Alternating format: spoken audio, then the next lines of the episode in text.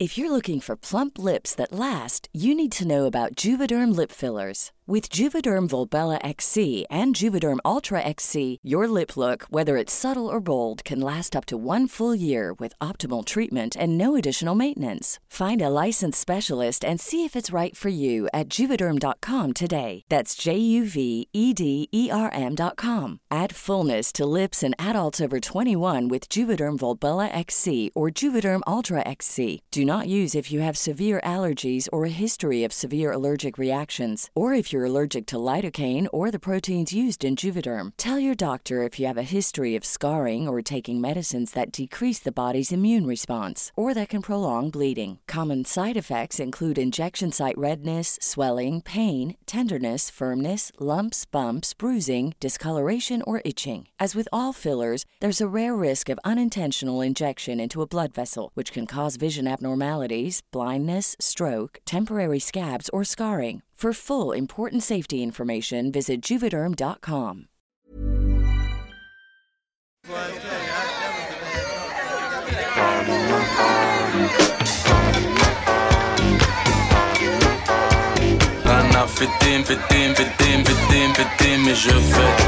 Le sens de la fête, un podcast de Christophe Caillet pour Nick, la radio. Peut-on perdre le sens de la fête comme on perd le goût ou l'odorat? En tout cas, pendant plus d'un an, un drôle de virus nous a empêchés de faire la bringue. En club ou en plein air, dans les rues de la capitale, en banlieue, en région, dans les campagnes, la bamboche, c'était fini, paraît-il. Pourtant, la fête qui est en train de renaître nous rassemble, nous transcende, nous transporte. En before, en after, de jour comme de nuit, à deux ou à plusieurs, la fête est populaire ou underground, transgénérationnelle, multiculturelle, universelle. Dans ce podcast, nous explorons la teuf avec celles et ceux qui la font ou qui l'ont faite, pour finalement le retrouver, ce sens de la fête la fête, c'est aussi ça, c'est d'un seul coup se dire Ah, mais t'as vu, j'aime bien cette chanson. Ah, bah, viens, on danse et on danse ensemble dessus et en fait, on la partage. Lui est arrivé à notre rendez-vous, quelque temps avant la réouverture des terrasses, en bon père de famille, on ne peut plus sage. Masque sur le nez et progéniture dans la poussette. Grosse doudoune bibin d'homme, mais croisée, façon kimono japonais. Élégant, il l'a toujours été. Sage, peut-être un peu moins. On aime dire dans les médias que c'est un homme multifacette, journaliste, documentariste, entrepreneur, mais aussi DJ. Ariel Wiesman, c'est une boule à facettes, un octambule invétéré qui un jour a découvert le journalisme en racontant ses nuits. Ex-figure de Radio Nova et de Canal+, Ariel Wiesman a longtemps été un oiseau de nuit, niché au palace ou au bain-douche. À l'époque, la fête était comme sa doudoune, excessive, mais terriblement chic. Ariel Wiesman, bonjour. Bonjour. Du coup, on se tutoie, on se vous voit dans le podcast. euh, On se tutoie. On se tutoie. Mais on peut mettre cette parenthèse dans le podcast ou pas? Bon, on peut, on peut la garder. Ouais, parce que je voudrais insister sur le fait que le vouvoiement est devenu très fatigant. Et en plus, c'est un obstacle intergénérationnel et donc euh, il faut qu'on puisse se parler normalement. Donc je te dis tu.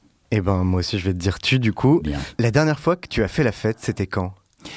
C'était euh, sur le toit de l'Institut du monde arabe où je mixais, qui est en général la façon dont j'aime le mieux faire la fête. Et c'était cet été. Euh, Il y a eu une, une espèce de parenthèse enchantée où on a pu, en plein air, mettre un peu de musique. Et, et donc, euh, c'était une espèce de bar mitzvah sur le toit de l'Institut du monde arabe. C'était génial. Mais c'était vraiment la dernière fois. Ouais, ça te manque depuis? Euh, oui, ça me manque et en même temps, euh, il y a une espèce de, déshabituation qui fait qu'on ne sait même pas si on retournera, si on, si on a euh, les dons sociaux euh, qu'on a développés pendant autant d'années, euh, c'est-à-dire pouvoir euh, se retrouver dans une foule euh, sans s'emmerder, pouvoir se lier avec un inconnu, pouvoir, je ne sais pas moi, se sentir en sécurité alors qu'on est ivre, pouvoir crier, pouvoir jeter ses vêtements en l'air, danser, etc. On ne sait plus en fait si on a tout ça en nous. C'est important, la fête, pour toi? Bah, si quelqu'un me disait, euh, bah, tu sais, la fête c'est important pour moi, je vais rire au nez euh, parce que je trouve que c'est vraiment euh, un programme de vie pas très brillant. Mais je me suis rendu compte qu'au fil des années, ça avait pris de l'importance dans ma vie, oui. Mais si quelqu'un me dit je suis un fêtard, j'ai vraiment envie de le baffer ou alors de l'ignorer. t'es né euh, dans une famille juive marocaine à Casablanca. Mhm. Est-ce qu'on faisait la fête chez vous quand t'étais petit? Est-ce qu'on t'a inculqué? Un sens de la fête euh, d'une certaine manière Ben, les fêtes euh, chez nous sont quasiment permanentes. D'ailleurs, ça emmerde beaucoup de gens. C'est ce qui fait que les gens quittent euh, la culture et la religion juive souvent. C'est qu'en fait, tu es tout le temps en train d'anticiper une fête qui va arriver, te demander quel plat tu vas manger euh, parmi les 12 plats qu'on va te servir à table, euh, comment on le fait euh, de, ce côté-ci de Casablanca euh, et de ce, côté-ci de Meknès. Et donc, en fait, la fête est une chose qui est en permanence euh, mise à jour et en permanence étudiée, discutée. C'est pratiquement le sujet de conversation quotidien. En plus de ça, tu as une culture véritablement de la musique, du chant, de la danse.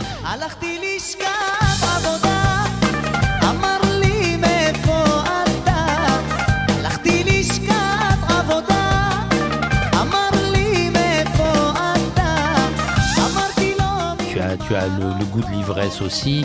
Tu as le fait que les maisons, au Maroc en tout cas, étaient ouvertes les unes sur les autres. Donc en fait, à un moment, tu savais même plus si tu étais chez toi ou chez les amis de tes parents. Et pour moi, c'est un peu ça la fête. Tu sais, c'est toujours ce problème, par exemple. C'est, tu entends une musique qui te plaît, tu es dans une boîte. Vraiment, réfléchissez à ce problème, il est vraiment très important. Est-ce que tu vas sur le dance floor et tac, tu commences à danser Ou est-ce que tu vas jusqu'au dance floor en dansant C'est un problème. C'est un problème. Non, donc euh, l'idée que oui, tout le monde se retrouve tous au même endroit pour faire la fête, c'est déjà euh, une, euh, une restriction de l'idée de fête. On fait la fête aussi chez soi et puis on, le- on- on fait la fête les, les uns chez les autres. Quoi. Hmm, La fête permanente. Ouais. Et, et même Et, quand et vous- ça, c'est vraiment l'esprit marocain et juif marocain. Et ça, c'est quelque chose euh, dont t'as gardé, en fait, euh, t'en as tiré quelque chose, euh, même encore aujourd'hui. Ah, euh. totalement. Bah, C'est-à-dire que dès que je vois que j'ai un peu plus euh, que zéro sur mon compte en banque, je le consacre à acheter de la bouffe, de l'hospitalité, des bouteilles. et en fait, il y a que ça, il y a strictement que ça qui m'intéresse maintenant. Finalement, Non, mais recevoir le plus. Quand je vois, voilà, je- là, il y a pas longtemps, j'ai acheté une table encore plus grande parce que j'ai envie de voir encore plus de monde. Et, et en fait, c'est ça, c'est ça ce qui m'intéresse. alors qu'est-ce que qu'est-ce que tu trouves en fait dans dans ce sens de l'hospitalité, de la festivité? Qu'est-ce que tu recherches? Il n'y a strictement rien d'autre euh, véritablement à faire que de s'ouvrir aux autres dans le monde. On peut très bien euh, se considérer comme euh, méditatif, comme euh, quelqu'un qui euh, est en position simplement d'observation. euh, mais en fait, euh, il- par exemple, les gens qui jouissent d'un paysage ou, même d'un tableau, hein, je ne comprends pas comment ils arrivent à en jouir seuls. C'est quelque chose qui me, me dépasse. Je pense que on n'a véritablement aucune véritable sensation qui ne se partage pas. La fête, c'est aussi ça, c'est d'un seul coup se dire ah mais t'as vu j'aime bien cette chanson ah ben viens on danse et on danse ensemble dessus et en fait on la partage. Mais une chanson en soi qu'on écoute tout seul dans un coin, c'est pas, c'est une sensation sympathique, mais c'est comme de la lecture, pas plus. Euh, si on veut vraiment dépasser ça, l'hospitalité est indispensable. En fait, quand on est dans une fête, euh, c'est exactement comme si on habite chez les autres. Et alors cette, euh, cette hospitalité, cette rencontre avec l'autre, euh, elle va se déployer particulièrement avec l'autre qui fait partie de la famille. Et quand je dis la Mhm. famille, c'est les amis. Ou c'est la rencontre de l'inconnu. J'ai lu que tu sortais souvent euh, le soir tout seul et partant à la rencontre comme Ah ça. ouais, ça j'aime j'aime bien ça. Bon, moi je le fais un peu moins, mais à une époque je faisais vraiment beaucoup ça. C'est-à-dire de se dire bon bah ce soir euh, je vais aller dans un, un endroit que je connais pas et deux je vais y aller tout seul. Et en fait il y a toujours mais c'était aussi dû euh, à la production de notoriété euh, de la télé et de tout ce qui s'en suivait. Euh, Il y avait toujours quelqu'un qui venait parler, quoi. Et en fait, c'était jamais quelqu'un d'inintéressant. Et c'est incroyable le nombre de gens intéressants qu'on peut rencontrer à la minute. Pour revenir à ta jeunesse, c'est quoi ton tout premier souvenir de fête, de festivité, une boum d'ado, une grande fête de famille? Bah écoute, moi j'avais une adolescence banlieusarde et euh, en banlieue, bah en fait, euh, à un moment, tu as toujours euh, une espèce de bourricot qui te dit euh, bah, chez mes parents, il y a un meuble avec des bouteilles de Ricard et tout truc. Et c'est très simple, en fait, tu vas et tu descends la bouteille de Ricard sans savoir ce que tu bois. Et à un moment, tu vomis tous ensemble dans la salle de bain familiale. Il n'y a pas de musique, c'est pas drôle.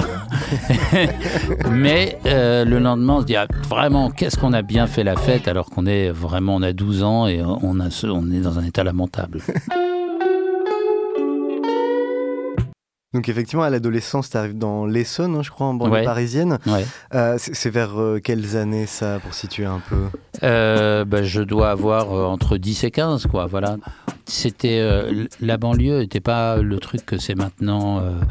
Ouah, c'est le Bronx, c'est le ghetto, vas-y. Non, c'était un endroit où on s'emmerdait, c'est tout. Un endroit où on avait des boulevards à se faire quoi. Euh, Je crois que pendant cette période d'adolescence, tu vas te prendre de passion assez rapidement pour l'Amérique latine, Ouais. et notamment pour les musiques latino-américaines, pour la Colombie, pour les musiques Ouais. caribéennes de Colombie. Tu as voyagé là-bas aussi euh, à- Oui, oui, oui, pas mal à cette époque-là. Comment t'es arrivé dans cette culture euh, musicale et festive Bah. colombienne, euh, caribéenne? Bah, en fait, euh, le- le- les racines marocaines, elles sont extrêmement diverses. Donc, tu la racine juive, tu la racine arabe, tu la racine berbère que j'ai jamais vraiment maîtrisée, tu as la racine hispanique, euh, espagnole, et en fait, euh, qui sont euh, les héritages de l'Andalousie, etc. Donc, tu as cette espèce de latinité qui vibre en toi.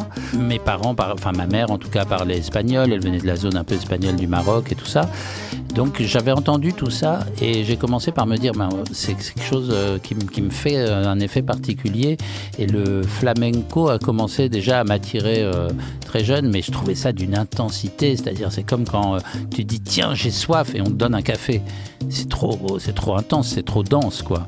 Mais euh, je me suis dit, qu'est-ce qu'il y a de plus light, un peu de plus festif, quoi? Et en fait, j'ai découvert euh, la salsa comme ça par hasard.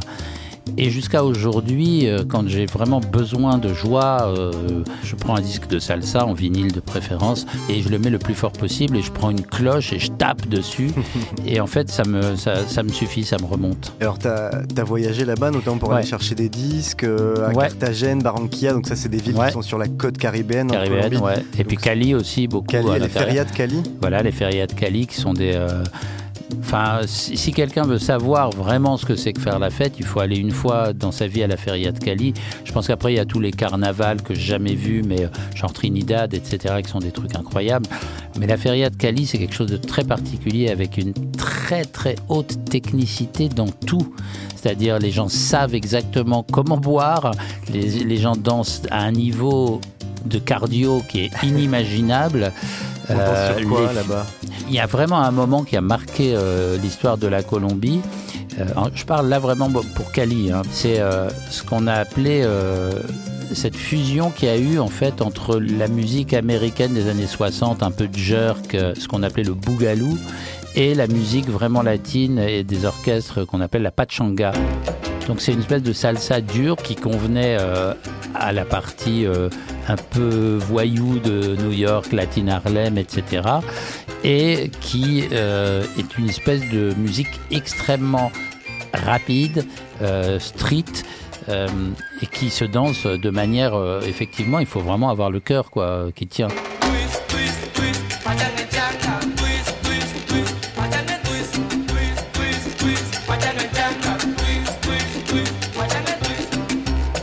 Quand on voit ces couples qui ont hérité de ce truc-là, et ça se transmet euh, de génération en génération, et même les plus jeunes, même s'ils sont complètement accros au reggaeton maintenant et à tous ces trucs-là, ils sont encore dans ce trip-là, ils savent tous encore danser comme ça, et c'est vraiment génial, quoi. On est dans une ambiance euh, de dingue. Ouais. Chaque couple est un spectacle, quoi. Ouais, ça, c'est un truc qui m'a marqué dans toute l'Amérique latine. Il y a cette espèce de sens de la fête qui traverse les générations et qui, effectivement, toutes les générations vont se retrouver sur des musiques populaires, traditionnelles, Ouais. connaître les pas de danse, connaître les paroles. Exactement. Donc, par exemple, je sais pas, tu as une chanson qui s'appelle El Preso, c'est euh,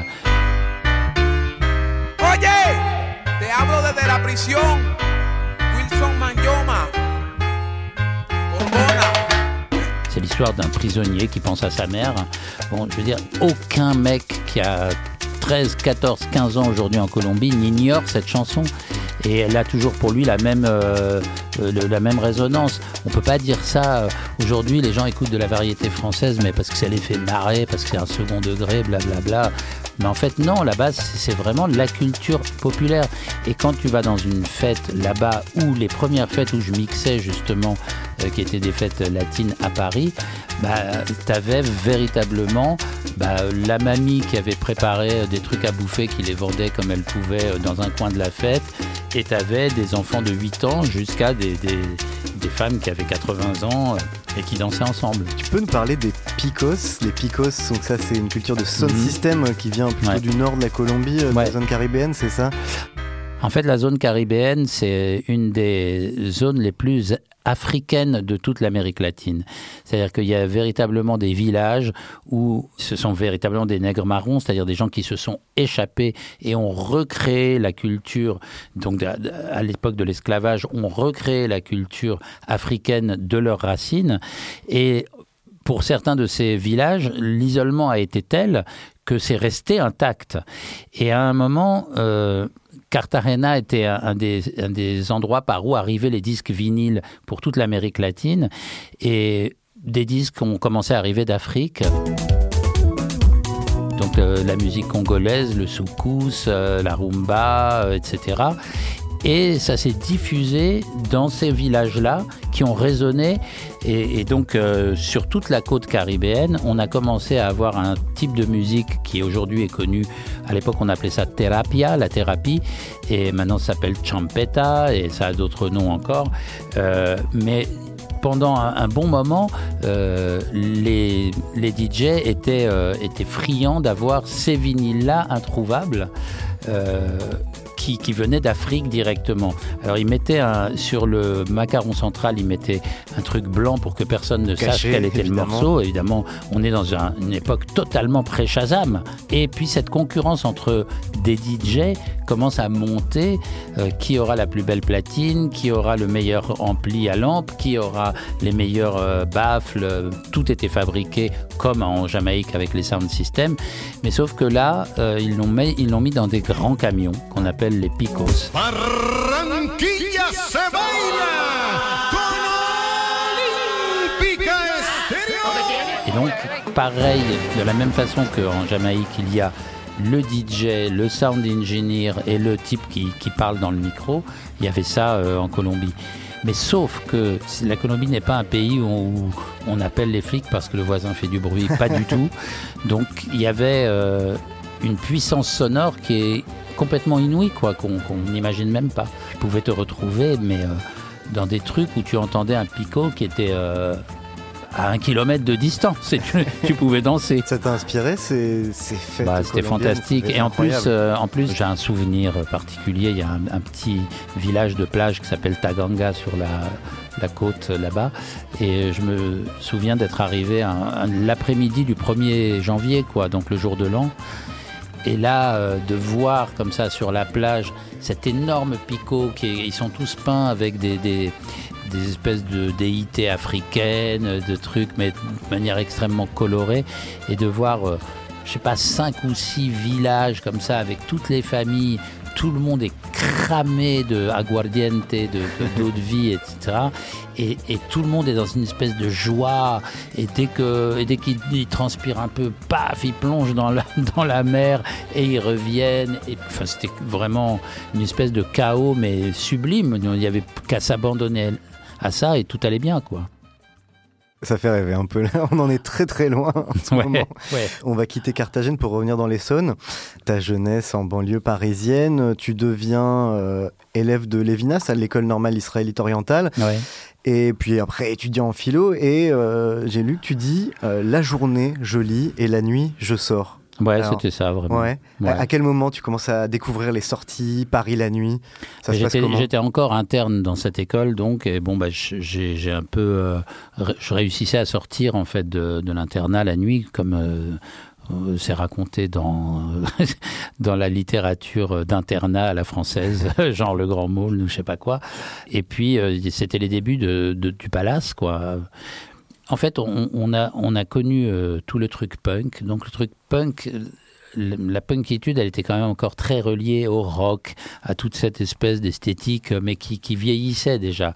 Alors que d'un seul coup, au Palace, il se passait un truc, c'est que tous les gens et quand je dis tous les gens, c'était peu de monde parce que à l'époque, euh, être branché sur les nouveaux mouvements, c'était peu de monde. C'était, je sais pas, 200, 500 personnes. Bon, tous ces gens-là, eh ben, ils avaient tous changé d'un seul coup de casquette et ils étaient devenus euh, bah, décadents, disco, euh, Bowie. euh, néo-glam, disco, tout, tout ce truc-là, euh, avec euh, des extravagances dingues.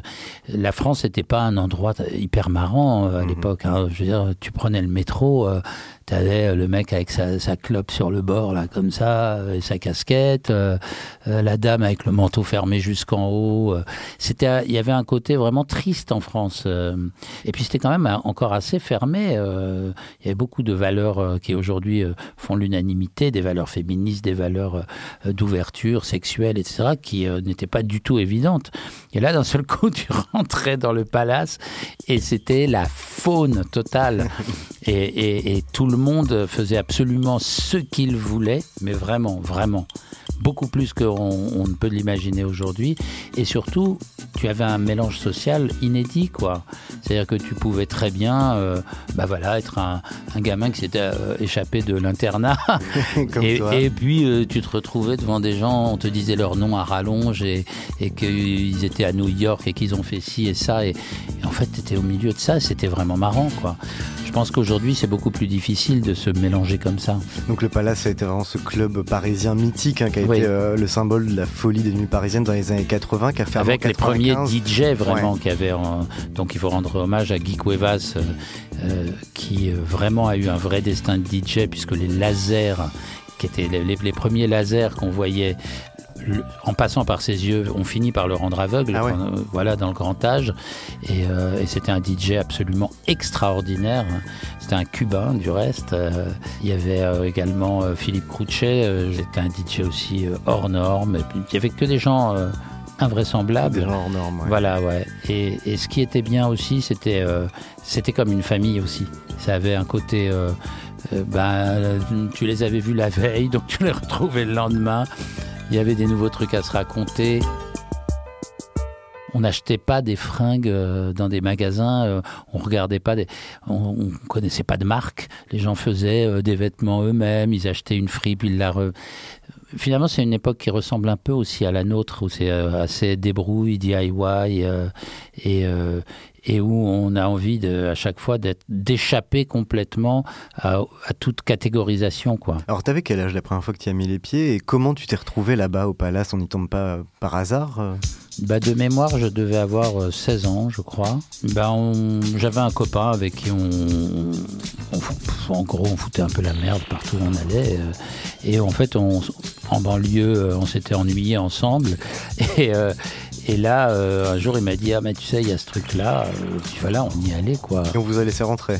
Et on nous a laissé rentrer. Et puis très vite, euh, moi, je suis devenu vraiment ami un peu avec euh, bah, la portière. Jenny Belair Voilà, Jenny Belair, il y avait Edwige, il y avait enfin tous les, les gens qui après ont constitué une espèce de légende dorée, qui n'ont pas tous euh, fini super, mais qui euh, à cette époque et- se sentaient une, euh, une espèce de, de puissance euh, de, de- et avaient un rayonnement, une résonance énorme. Quoi. Donc Jenny Belair, c'était euh, la physio du Palace, hein, C'était la ça physio. ouais. Euh, c'est marrant comment euh, il y a des, un certain nombre de physios qui deviennent, au-delà du videur ou du portier de boîte de nuit, des vrais personnages de la nuit. Alors plus tard, on, aura euh, Sven Markar euh, au Berghain à Berlin, euh, à Paris au Silencio, Francis van oui. Euh, c'est quoi le rôle du physio en fait? Le rôle du physio, c'est de sélectionner et d'avoir un physique. Donc, euh, il sélectionne, il ne faut pas qu'il soit quelqu'un euh, qui donne aux gens la sensation qu'ils sont complètement euh, ringards. Je- moi, j'ai vraiment entendu ça, hein, vraiment des physios qui disent aux gens, mais, mais vous êtes habillés comme un plouc. Non, il faut que bah, les gens aient une sensation que c'est un endroit où il faut qu'ils soient, euh, mais qu'ils ne s'en sentent pas exclus dans le cas où on ne les accepte pas. Donc c'est tout un art, c'est très très compliqué. Et puis c'est aussi pour ceux qui rentrent bah, l'art d'accueillir, quoi, de dire bienvenue et de, mettre les gens euh, là où ils doivent être. Ça doit être un, rôle égalisateur, mais en même temps euh, discriminateur. On est souvent initié euh, à la fête par des aînés, par des grands frères. Est-ce que toi, tu as eu une figure tutélaire, un initiateur? Malheureusement, je crois que je suis mon grand frère. C'est ça qui est terrible. Et je suis mon propre jumeau aussi. Jumeau maléfique. Je suis un jumeau unique. C'est rare. Non, non, non, personne pour aller chercher. euh, Non, il y en a eu plein. En fait, je j'arriverai même pas à me souvenir de leur nom parce que c'est loin, mais euh, mais je me souviens en particulier. euh, Il y a quelque chose que peut-être les gens connaissent pas. Alors c'est marrant de le raconter, mais il y avait une rue euh, qui s'appelle la rue Sainte-Anne, euh, qui était la rue Gay euh, à l'époque, où il y avait donc euh, plusieurs clubs. Il y en avait un qui s'appelait le Colonie, euh, qui appartenu à Gérald Matisse, à Gérald Nanty, qui était le patron du Matisse Bar il n'y a pas longtemps euh, et qui est malheureusement plus là. Euh, il y avait le 7 qui appartenait au, à Fabrice Maher, donc le patron du Palace, où vous pouviez voir tous les soirs Grace Jones et Karl Lagerfeld. Enfin, c'était complètement un endroit de dingue petit mais de dingue.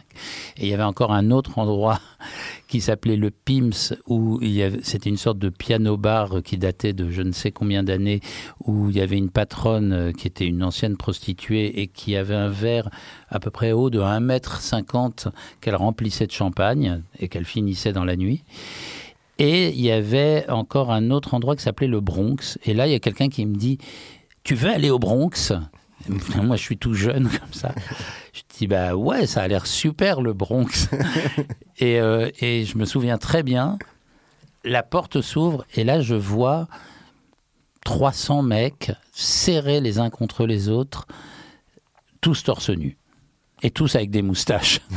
Et là, je dis, ok, ouais, je. Mais je ne comprenais pas ce que ça. ce que- Enfin, je voyais pas ce que ça voulait dire vraiment. Mais j'ai compris après. Mais je me suis pas du tout risqué à me mettre torse nu parce que j'étais vraiment, mais vraiment, vraiment comme la moitié d'un bras de chacun des mecs qui étaient là. Dans les années 80, j'ai lu, on m'a dit qu'avec un certain Pat Cash, euh, t'as organisé des raves. euh, Ça, c'est plus les années 90. 90, ouais. ouais. ouais, ouais. C'était quoi cette histoire? C'est quoi ces raves sous le tunnel de la Défense euh? Ben, Pat Cash était un, un personnage. Bon, en fait, moi j'ai toujours eu un truc où d'un seul coup, euh, euh, j'ai un meilleur pote. Voilà, alors je suis tout le temps avec lui. Euh, donc il y a eu, euh, il y a eu Pat Cash, il y a eu Edouard Baird, il y a eu Francis van Litzenborg, euh, il y en a eu, il y en a eu comme ça qui sont passés. Et à un moment donc c'était Pat Cash. Et Pat était un, garçon extrêmement agité, extrêmement transgressif, brillant et un mélange de, de, de voyou et de, et de prince, quoi. Et à un moment, on, a, on est rentrés tous les deux ensemble euh, à fond dans euh, ce qu'était la techno. euh, et on entendait beaucoup parler. Moi, j'avais été, j'avais été faire un reportage pour Actuel sur les premières raves dans le nord de l'Angleterre. J'avais vraiment vécu le truc où, où tu arrives en, en race campagne, tu as ces espèces de, de sons massifs où tu as la drum and bass, euh, euh, les, les claviers euh, qu'on joue avec un seul doigt et où les gens lèvent les bras et sont complètement fous. euh, cette ambiance de Summer of Love, où, les, où d'un seul coup les, les hélicoptères arrivent et chassent tout le monde. C'est complètement dingue. Et, et puis je me suis dit, bah, en fait, Ça à Paris, il faudrait, faudrait qu'on fasse ça, euh, Pat. C'est c'est Pat qui avait trouvé l'endroit, mais il y avait un tunnel qui était en construction sous la défense. Et on s'est rendu compte que d'un côté et de l'autre, euh, c'était difficile euh, d'y rentrer en voiture ou quoi que ce soit, c'était même impossible. Donc on pouvait rentrer, il y avait un peu de trucs pour mettre un groupe électrogène. et, puis, voilà, on a, on, a, on a mis du son là-dedans et il y a eu un monde fou. Et y avait, on, disait aux gens, ben, rendez-vous à tel endroit, et de tel endroit, on arrivait à 1000 dans, dans la place. Après, bon, il pouvait y avoir des policiers, mais enfin, c'était pas. Ils n'avaient pas une grande efficacité. quoi. Ouais, vous en avez fait beaucoup des raves comme ça dans Paris? Ouais, on en a fait 5-6 comme ça. Et c'était marrant parce qu'à un moment, moi j'ai un souvenir très. Bon, moi j'adore Pat et je l'adore toujours. Euh, maintenant, c'est devenu euh, une haute autorité spirituelle euh, dans une yeshiva en Israël. C'est un, un rabbin maintenant qui n'a plus rien du tout à voir, euh, qui a huit enfants, partie. etc., qui n'a plus rien à voir avec ça, qui ne s'en souvient même pas du reste, qui a complètement changé. Et donc, euh, je me souviens une fois de cette rave où on était à la sous l'opéra, dans le parking de l'opéra Bastille. Donc on avait dit aux gens venez place de la Bastille. La place de la Bastille était pleine de monde, les voitures pouvaient pas passer. On est rentré d'un seul coup. Et une fois qu'on était en bas, on s'est dit mais au fait, on n'a pas de boisson. Et on a, ach- on a été acheter des boissons dans un entre guillemets arabe du coin qu'on a essayé de revendre de manière pathétique. Mais, mais en fait, on n'a jamais gagné le moindre argent avec ça, quoi. Puisqu'on on parle euh, de tes acolytes, effectivement, tes différents acolytes, euh, tu racontes euh, avoir rencontré ton ancien acolyte Edouard Baird dans une fête zigane à une époque où Paris comptait plusieurs clubs russes. Alors c'est quoi cette histoire de fête zigane et de clubs russes Ben en fait, euh, si tu regardes les films un peu des années 50 euh, à Paris, euh, il y avait des clubs qui s'appelaient euh, le Scheherazade, l'Étoile de Moscou, euh, le Rasputin, qui, qui existe toujours. En fait, c'était des, des endroits qui avaient été fondés par des familles aristocratiques ou pas d'ailleurs, ou militaires russes qui avaient été chassés en 1917 par la révolution soviétique et euh, qui avaient euh, rien trouvé de mieux que de faire des, des espèces de pièges à vodka euh, où les gens rentraient et au bout d'un certain temps, ils savaient plus où ils en étaient, les prix n'étaient pas vraiment marqués, etc. Et tu ressortais avec une addition faramineuse. C'est légendaire, hein, vraiment. Tu as un, un- un film avec Jean Gabin qui s'appelle Le Gentleman d'Epsom où tu le vois aller avec une de ses vieilles conquêtes, il est vieux, il repasse un chèque et tu sens vraiment que ça va vraiment pas aller, euh, ce chèque ne va pas être provisionné du tout et ils vont dans un club russe parce qu'il veut lui montrer qu'il existe encore sur la carte du tendre. Et en fait euh, voilà. Et, c'était des clubs où euh, où les tziganes jouaient pour toi et tu pouvais même après moyennant finance partir avec la, la femme que tu avais courtisée et les tziganes te suivaient dans la rue jusque chez toi à 7 heures du matin. Il y a euh, des gens qui ont voulu euh, refaire vivre cette ambiance et il y avait un bateau un jour, un jour de l'an, je crois, je ne sais même plus c'était, je sais plus quand c'était exactement et, et sur ce bateau, voilà, il y a eu une espèce de fête où effectivement euh, les gens avaient un sabre pour euh, sabrer le champagne et, et il y avait du feu et des trucs et des... Bon, et voilà, c'est l'excès. s'est voilà, c'est là qu'on Et alors comment t'es devenu DJ Qui t'a initié? Comment t'as appris? Bah, ça a commencé avec euh, ces fameux trucs dont on a parlé, euh, ces fameuses fêtes latines.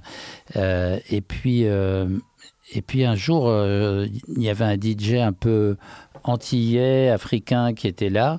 Et, et c'était vraiment un mec, un mec génial qui, qui jouait avec moi.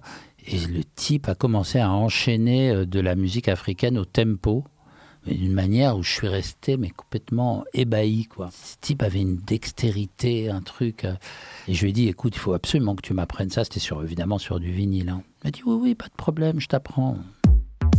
Et voilà. Et puis après ça, euh, on commençait à arriver de partout euh, les, disques de Chicago, les disques de New York, de la house. Les premiers trucs et je me souviens d'avoir interviewé pour Actuel euh, un type qui, qui, est- qui est, qui est génial, qui existe encore d'ailleurs, qui s'appelle Saul Rousseau, qui euh, avait ouvert un magasin rue Keller au numéro 1 qui s'appelait BPM. Et dans ce magasin, il y avait les premiers euh, vinyles de house. euh, We're gonna bring down the walls. Let 'em fall, fall, fall, fall. Et la passion qu'il avait était telle que bah, je me suis dit, tempo, disque, vinyle, etc. J'ai mis tout ça ensemble, j'ai acheté des platines, une table de mixage, et puis voilà. Je me suis parti. entraîné à la maison. Je me souviens encore de tout le début où euh, les, les kicks euh, étaient décalés. Donc ça, au lieu de faire boum, boum, boum, ça faisait boum, boum, boum, boum, boum. et putain, mais comment on les met vraiment ensemble? Alors qu'en fait, bon, au bout d'un moment, ça vient. Et, et l'idée de que deux morceaux peuvent se superposer et en faire un troisième et l'idée qu'on peut mettre en boucle quelque chose, c'était fou quoi. Et c'était une espèce de, puissance sur, euh, sur quelque chose qui nous impressionnait déjà. Le miracle de la, du mix, je sais pas, on s'en lasse pas. Tout à l'heure, tu disais d'ailleurs que les moments que t'aimais le plus dans la fête, c'est quand toi-même tu mixais. Ouais. Qu'est-ce qui te plaît dans le fait de mixer devant du public? Qu'est-ce qu'est-ce que tu trouves de particulier euh? Bah, D'abord la solitude. Euh, cette forme de solitude euh, qu'on partage. C'est-à-dire, euh, bah, je suis en train de faire quelque chose, donc on se parlera peut-être plus tard, mais là maintenant je fais un truc pour vous. Et, euh, et je, je me sens bien quoi à le faire. Et, je, et en fait, j'envoie de mon énergie, du peu que j'ai, et alors j'en reçois dix fois plus. Donc ça, c'est un truc euh, magnifique. Et puis l'idée que ben voilà, on se fait une espèce de parcours intérieur, et puis ce, parcours, on le partage d'un seul coup avec plein de gens, et ça, ça procure euh, une forme de bonheur. Alors parfois, euh, quand on fait vraiment une carrière entre guillemets de ce truc-là, comme ça a été quand même mon cas, on est amené à se retrouver au fin fond de je ne sais quel euh, C'est pas toujours du bonheur. Là, et, on est là à galérer. et Il y a quelqu'un qui dit Ah, T'as pas un David Guetta? Et, et là, on se dit Non, en fait, c'est pas bien ce truc, mais, mais ça passe vite. T'as des mauvais souvenirs? Bah évidemment, heureusement. Heureusement que j'ai des mauvais souvenirs, sinon je mentirais. Ça m'est déjà arrivé de mettre quelque chose d'immondément commercial et que quelqu'un vient de me dire T'as pas un truc commercial. Ça, c'est vraiment le fond du trou. Mais On t'a demandé, t'as pas un guetta, mais alors, euh, on m'a dit euh, que chez toi, t'avais un flyer d'une soirée annonçant Laurent Garnier, DJ Gilbert, David Guetta et Ariel Wiesman. bah oui, bien C'est sûr. quoi cette soirée? Je crois qu'il y en a eu plusieurs. Il y en a eu une dans le sud, il me semble, à Carcassonne. Mais sinon, euh, Gilbert et David Guetta, et Laurent Garnier d'ailleurs, mixaient dans le fameux euh, tunnel sous la Défense. Ah, On, avait, on était tous là, ouais. ouais, ouais. Mais là, il n'y avait pas de flyer. C'était juste comme ça.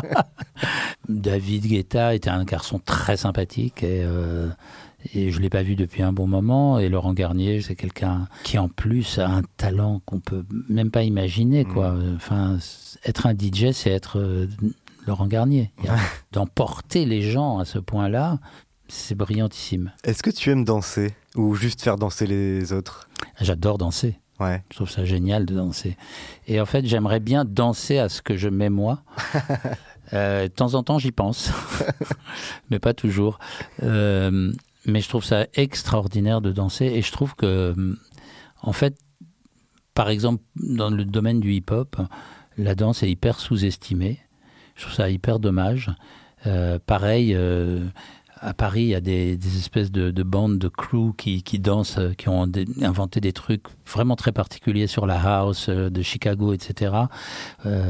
et je trouve qu'on les voit pas assez. On voit pas assez tous ces gens-là qui, d'un seul coup, arrivaient avant dans les fêtes et pff, foutaient un feu de dingue. Ouais, il y a quelque chose euh, dans la danse, dans la danse de club, quelque chose de, de très animal et en même temps de très artistique. C'est Oui, et puis ça crée un lien entre des gens, euh, le fait d'inventer des pas. euh, euh, et je trouve que quand même il y a un côté sympa dans Instagram, TikTok et tout ça. On fait renaître euh, une certaine culture euh, de la performance comme ça, mais on la voit pas encore vraiment dans les clubs. On a parlé, on a pas mal euh, parlé du Palace, mais euh, un peu plus tard, je crois que euh, un des clubs que vous avez beaucoup fréquenté, pour pas dire ça a été votre club euh, culte, c'était les Bains Douches. Ouais. Raconte-nous, c'était quoi les Bains Douches C'était comment? Les bains douches, c'était un endroit très électrique, très euh, euh, habituel, c'est-à-dire qu'on s'y retrouvait vraiment tous les soirs, où euh, il y avait cette espèce d'atmosphère un peu hygiénique qui était caractéristique du post-punk.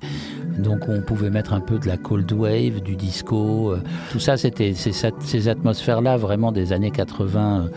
euh, très belle, où en même temps il y avait aussi l'exotisme du kit créole par-dessus, le fantôme de Prince. euh, il y avait un chic, quoi. Il y avait, quelque chose euh, qu'on retrouve à la fois dans euh, la démarche des gens de Kraftwerk, mais aussi dans les débuts de la mode japonaise à Paris, dans aussi il y avait ce- tout ce truc un peu un peu pirate qu'il y avait avec Adam Andy Hunt, etc. Bon, c'était euh, un endroit où passaient euh, moi, pour moi, c'est accessoire, mais bon, on passait les Mick Jagger, les acteurs américains, des trucs où. Donc, il y avait aussi un mélange incroyable avec un premier étage, un sous-sol. Il existe toujours, cet endroit, il est magnifique. Euh, mais on y a vécu des choses de dingue parce qu'il y avait aussi cette piscine où les gens finissaient dans les tenues qu'ils souhaitaient. Je ne sais pas comment dire, mais je pense qu'il n'y a, a, pas eu de boîte vraiment à ce niveau-là de mélange où, où, tout le monde communiait d'un seul coup dans la musique, où euh, Philippe Crouchet, qui était le DJ, sortait à la fin et tout le monde l'applaudissait à 6 heures du matin. C'était beau, quoi. Et puis, euh, c'était surtout très, très. C'était très sexe. C'est-à-dire que les Ah gens, ouais, c'était très rencontre, etc. Puis après, il y a eu vraiment le sida. Et là, là, ça a été beaucoup plus tiens-toi à distance.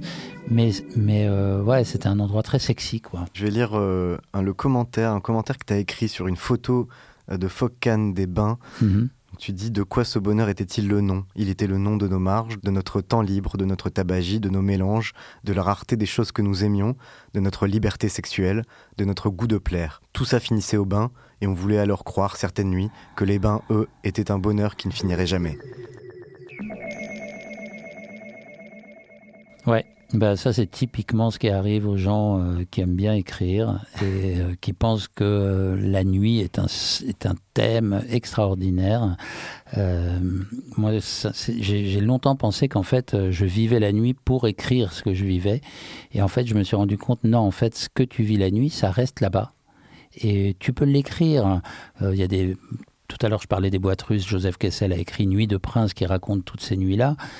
Euh, Il y a des très beaux trucs sur la nuit. Mais en fait, ce qu'on vit vraiment la nuit, est, est- il- ça se vit là, dans l'instant, c'est éphémère, c'est fini après. On peut raconter Ah, bah tu te rends pas compte, euh, euh, j'étais en dessous d'une pile humaine et euh, juste au-dessus de moi, c'était euh, Paul McCartney. et, euh, Enfin, je sais pas, des- toutes ces aventures. Euh, oui, j'avais un nain derrière moi sur mon scooter et puis il a disparu. Mais en fait, non, il faut le vivre complètement, sinon c'est pas, c'est mort. D'ailleurs, est-ce qu'il n'y a pas, dans toute bonne fête, quelque chose d'un peu euh, mélancolique, comme une forme de conscience de la finitude, de l'insouciance de ce qu'on est en train de vivre? Bah, totalement. En fait, euh, la fête célèbre le côté euh, combustible du temps. C'est vraiment ça. Et d'ailleurs, euh, cette idée de la combustion, elle est très importante parce que les premières grandes fêtes que faisaient les Romains, c'était des choses incroyables. D'abord, il y avait euh, tout ce côté euh, feu de joie. Ça, c'est vraiment la première la fête de l'homme préhistorique, quoi. C'est on fait un feu et on, on, tourne autour et on danse. Euh, et il y a tout là-dedans, parce qu'il y a le paganisme, il y a euh, l'instinct destructeur. C'est-à-dire à la fois on s'unit et puis il y a quelque chose de destructeur. Et on dit que les gens qui offraient des fêtes euh, à l'époque de l'Empire romain, par exemple, ils brûlaient leur maison. C'était ça la fête. La Demolition Ouais, Party euh, ouais, ultime. Ouais, ouais, ouais. C'était la Demolition Party où ils brûlaient un pâté de maison en disant voilà, je vous offre ma maison. Est- voilà, où, où on- où bien- les gens venaient manger, etc. Et puis, on- et puis la maison brûlait. Donc il y a véritablement un truc comme ça. C'est de dire euh, je prends, je brûle. Euh, et puis après, euh, voilà, c'est fini, euh, c'est la gueule de bois, quoi. Et d'ailleurs, l'alcool, c'est quoi? C'est brûler des, des, des- des- neurones plus vite qu'elles ne devraient se, se brûler seules. Mmh, puis ça va pas sans la gueule de bois du lendemain. Voilà, exactement. Ça, ça va de pair. Je me demande parfois d'ailleurs si dans notre culture du, du loisir, de l'amusement permanent qu'on a aujourd'hui, on perd pas un peu justement de cette profondeur tragique qui donne à la fête toute sa force au fond. Je ne sais pas parce que, en fait, euh, j'ai toujours été euh, hanté par cette euh, phrase, je crois que c'est de Jouando, il dit Quand on s'amuse à s'ennuyer, est-ce qu'on s'amuse ou est-ce qu'on s'ennuie? Et donc, en fait, beaucoup de gens euh, posent à s'ennuyer dans la fête aujourd'hui. Parce qu'en fait, les gens ne veulent pas être dépassés par leurs euh, leurs sentiments. euh, ils ne veulent pas du tout être pris en, flagrant délit de transe, de, jouissance finalement. Il y a beaucoup de gens qui ont cette distance comme ça, en disant bah ouais, ça je l'ai vécu, je vais surtout pas avoir l'air d'être étonné quoi. Et c'est dommage. Qu'est-ce qui relie au fond euh, une bar mitzvah à Casablanca et une soirée queer mondaine du palace? Est-ce qu'il y a un, connecteur commun qui fait que dans le fond il y a, une même aspiration à célébrer ensemble ou, vraiment ça n'a rien à voir? Je pense que d'une certaine manière, la, la chose qui relie euh, le plus profondément, c'est ce désir euh, de savoir ce que c'est que la vie, quoi, comme phénomène.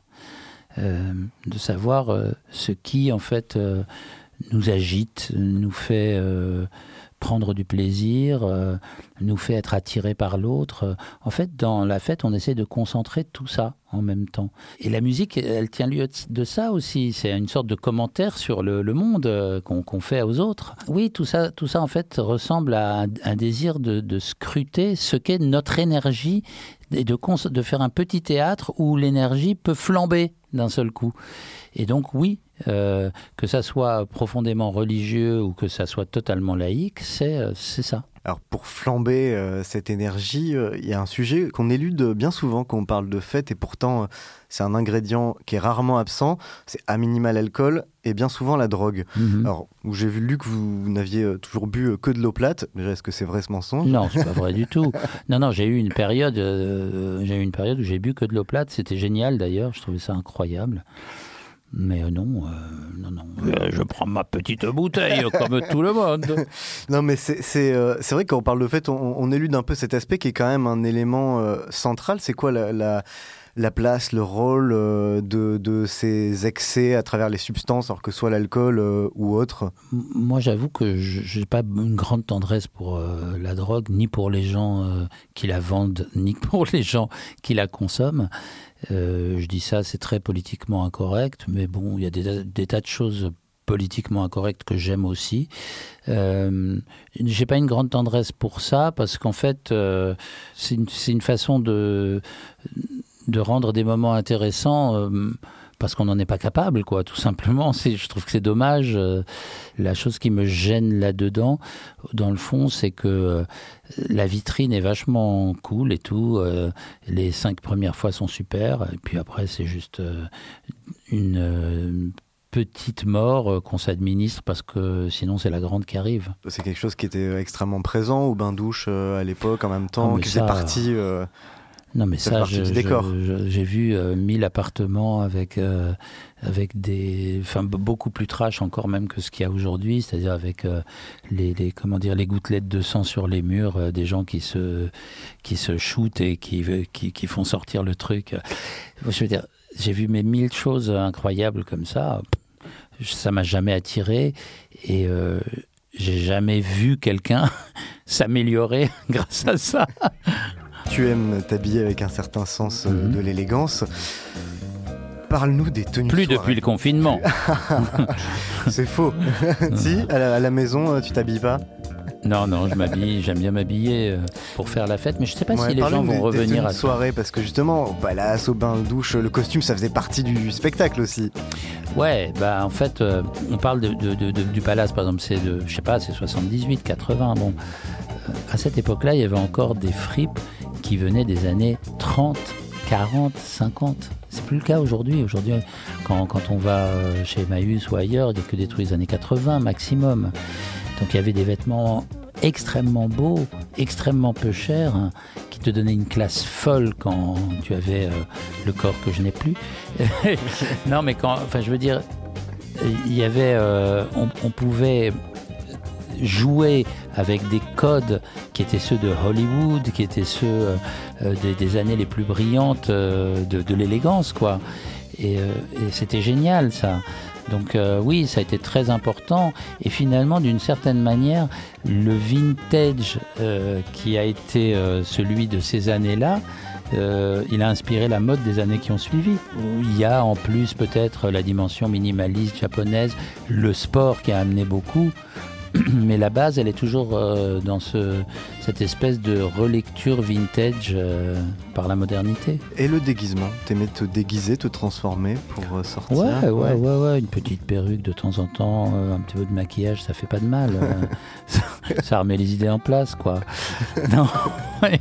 La fête, c'est un, instant aussi central dans la, dans la sociabilité, dans l'expression de soi. Mhm. Euh, Est-ce que tu aimes ou tu aimais te montrer en soirée? Est-ce Bah. que les, les mondanités, c'est c'est un plaisir ou c'est une obligation? Non, non, c'est un plaisir, ça doit être un plaisir, sinon ça n'a aucun intérêt. Moi, je parlerais pas de se montrer. C'est d'être là. Effectivement, euh, quand on est jeune, on a besoin euh, de se rassurer sur soi. Et euh, c'est des endroits où on peut avoir une espèce de réponse de l'extérieur qui vous donne confiance. Mais de là à dire que c'est quelque chose d'essentiel, je trouverais pathétique euh, l'idée euh, aujourd'hui d'être comme j'étais à 20 ans. non, non, mais euh, grâce à Dieu, le narcissisme est une chose qui descend avec l'âge. C'est magnifique, on abandonne tout ça, on s'allège, et on ne se regarde plus dans le regard des autres, et on regarde les autres avec curiosité, et il y a que ça qui est bien. T'as intégré euh, à l'époque. Polytechnique Non. non, non, un autre, euh, un autre type de centre de formation. Le très select et très cracra club fondé par euh, Frédéric beck Le Cacas Club. Le Cacas Club au bain douche, justement. Donc le club des analphabètes cons mais attachants, c'était quoi cette connerie? Bah, en fait, euh, à l'origine, c'était véritablement tous les, les amis euh, de parcours scolaire et de, et de rallye. Les rallyes, c'est une espèce de truc qui réunissent les jeunes de l'aristocratie de, autour de Bec BD et de quelques-uns de ses amis, euh, Guillaume Rapneau, euh, Édouard Baird, etc. Et euh, ils organisaient des fêtes extrêmement décadentes, à la hauteur vraiment de leur euh, position euh, dominante Ouais. familiale sur euh, l'échiquier social. Quand on était comme Pat Cash et moi, ou André, ou d'autres gens comme ça, euh, qu'on venait un peu du, du trou du cul du ghetto, se retrouver là-dedans, c'était extrêmement marrant. Et c'était des soirées absolument géniales, où tout le monde euh, était propre, beau, mais complètement décadent, euh, transgressif. euh, et bon, c'était toujours des thèmes incroyables. Il y avait une soirée où on, était tous allés dormir en pyjama chez Castel. On allait en boîte de nuit, donc ça durait jusqu'à 2 heures. Et à 2 heures, ben, en fait, ça s'éteignait, il fallait dormir. Donc tout le monde dormait par terre dans tout- tout- toute la boîte de nuit. Il y avait que des gens qui dormaient en pyjama, dans des beaux pyjamas et tout. C'était génial. Il y avait euh, le bal des dégoûtantes, débat des dégoûtantes, où tout le monde, euh, on était tous en femmes, et c'était marrant. On faisait tous des comtesses et des, et des princesses ridicules. Ils allaient vraiment euh, à contrario de ce que la société attendait d'eux. Certains sont devenus des grands hommes politiques, euh, des grands Copé, noms, oui, par exemple, des grands noms euh, de l'industrie, etc. Et aujourd'hui, d'ailleurs, ils ont toujours un groupe WhatsApp où ils échangent beaucoup et c'est- très drôle, quoi. Mais c'est vrai que c'était bah, une conception de la fête qui est à la fois très bourgeoise et très décadente. C'était vraiment un, club de privilégiés, euh, comme tu Ouais. le disais. Est-ce que voilà, c'est pas une vision quand même ultra euh, et un peu excluante euh, de la fête, un peu élitiste euh, Franchement, ça me gêne pas. Moi, si j'essaye de rentrer euh, dans un mariage euh, euh, à Limoges, on va pas me laisser rentrer. Bon, voilà, c'est pas grave. L'égalité, ça veut pas dire l'uniformité. Ils ont fait un truc, je pense qu'ils étaient pas non plus excluants d'ailleurs, si les gens avaient envie de se joindre. Mais c'était des trucs euh, où ils communiquaient entre eux et voilà, c'est- c'était Mm. ça. Pour euh, changer complètement d'ambiance, tu parlais euh, de mariage à Limoges. Tu as réalisé pour euh, la nouvelle édition sur Canal Plus une série de reportages sur les boîtes de nuit et notamment, tu en as fait sur les clubs de campagne. Je crois que pour moi, c'est l'une des plus belles choses qui existent, les clubs de campagne. Ouais. C'est quoi la magie de ces lieux? Qu'est-ce que. Bah, la magie de ces lieux, c'est que on sent vraiment tout l'ennui euh, qui euh, qui a qui s'est accumulé pendant la semaine, euh, peut-être des, moments très répétitifs, euh, euh, peu de choses à disposition pour pour s'exciter. des échos d'une vie qu'on qu'on va pas avoir, de musique qu'on qu'on qu'on va pas écouter, etc. Et puis d'un seul coup, il y a un type derrière les manettes, fait allez, on va gagner des t-shirts, etc. Et, et tout le monde est en sueur et comme des dingues. Je trouve que malheureusement, j'ai l'impression que ça n'existe, ça existe de moins en Ouais, il y en moins. a beaucoup qui ont fermé. hein. Voilà, il y en a beaucoup qui ont fermé, mais, mais même en dehors de ça, euh, tout s'est un peu uniformisé. On va entendre les mêmes musiques qu'à Paris, etc. Bon, à l'époque, il y avait véritablement, euh, tiens, telle chanson, c'est un hymne euh, de telle région, quoi. Euh, je me souviens très bien, euh, on avait découvert une fois avec Edouard Baird cette fameuse chanson Mets de l'huile. Mets de l'huile. Mets de l'huile. Mets de l'huile. Et c'était vraiment le tube de la, du Sud, quoi. Il y a un très beau film que j'aime, moi j'aime beaucoup, qui s'appelle Un samedi soir en province. Petite chanson dédicacée spécialement ce soir à l'équipe de Château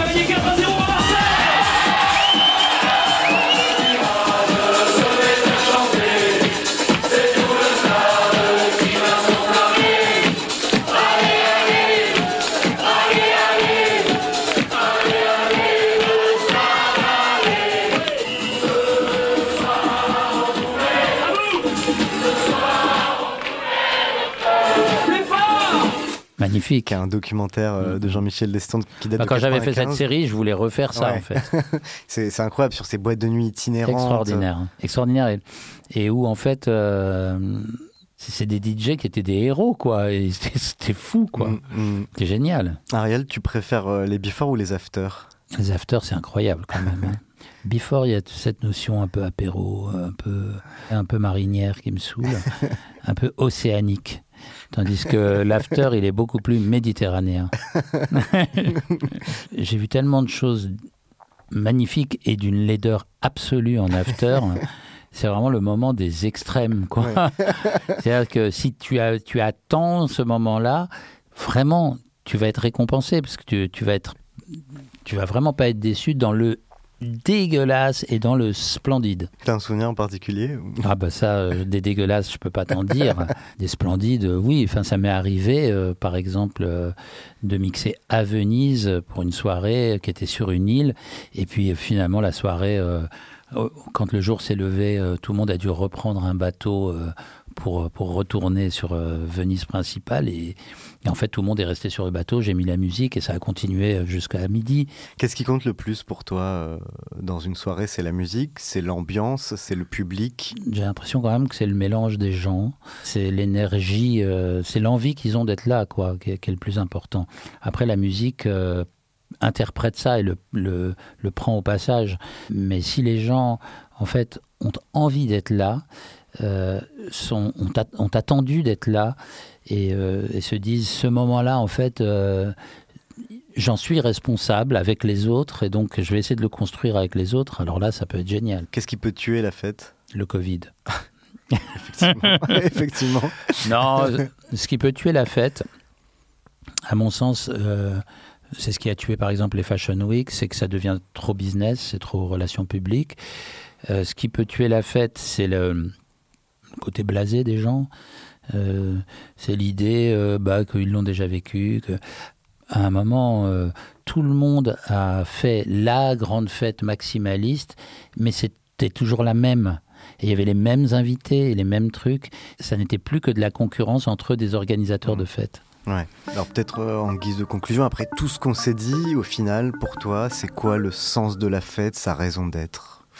Sa raison d'être fondamentale, c'est de nous sortir euh, tous de la tendance que l'on a euh, à juste être nous et à reconduire ça de jour en jour euh, sans qu'il y ait jamais rien qui socialement nous défie dans ce domaine-là. On peut très bien comprendre quelque chose au milieu de la nuit que des années de réflexion n'ont pas permis du tout euh, d'achever, on peut faire un pas dans sa vie intérieure, euh, intime, professionnelle, rencontrer quelqu'un. euh, en fait, c'est un moment où on peut véritablement prendre des bottes de sept lieux, quoi, sauter un, cap comme ça. Et donc, en fait, ce côté un peu, on jette les dés comme ça, en permanence pendant 5-6 heures, c'est ce qui donne du sens à la fête.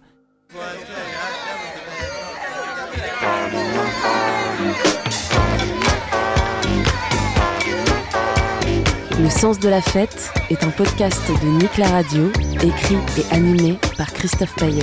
Réalisation Malo Williams.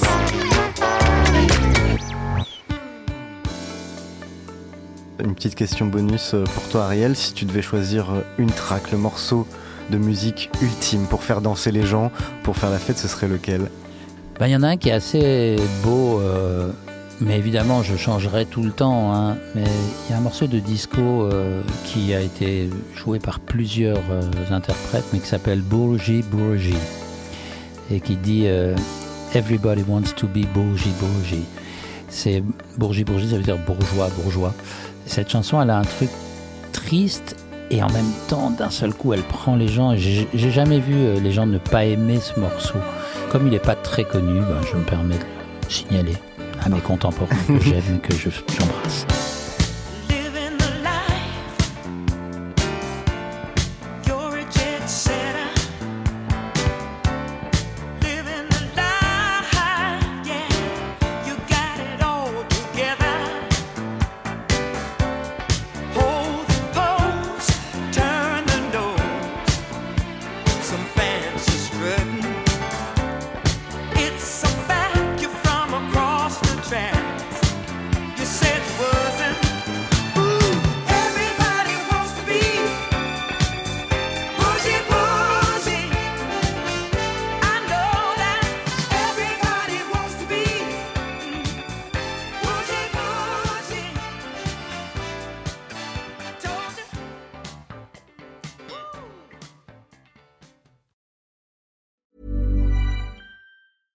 To get a chiseled look in the jawline? Sculpt and shape your jawline with added volume from Juvederm Volux XC. Juvederm Volux XC is an injectable gel specifically designed to be robust enough to improve moderate to severe loss of jawline definition. And it is the first and only hyaluronic acid filler approved for the jawline. Add volume to your jawline for a chiseled look with Juvederm Volux XC. For important safety information and to find a licensed specialist, visit juvederm.com. That's J U V E D E R M.com. Not for people with severe allergic reactions, allergies to lidocaine, or the proteins used in Juvederm. Common side effects include injection site redness, swelling, pain, tenderness, firmness, lumps, bumps, bruising, discoloration, or itching. There's a risk of unintentional injection into a blood vessel, which can cause vision abnormalities, blindness, stroke, temporary scabs, or scarring. Talk to a licensed specialist to find out if it's right for you. Visit juvederm.com. That's J U V E D E R M.com.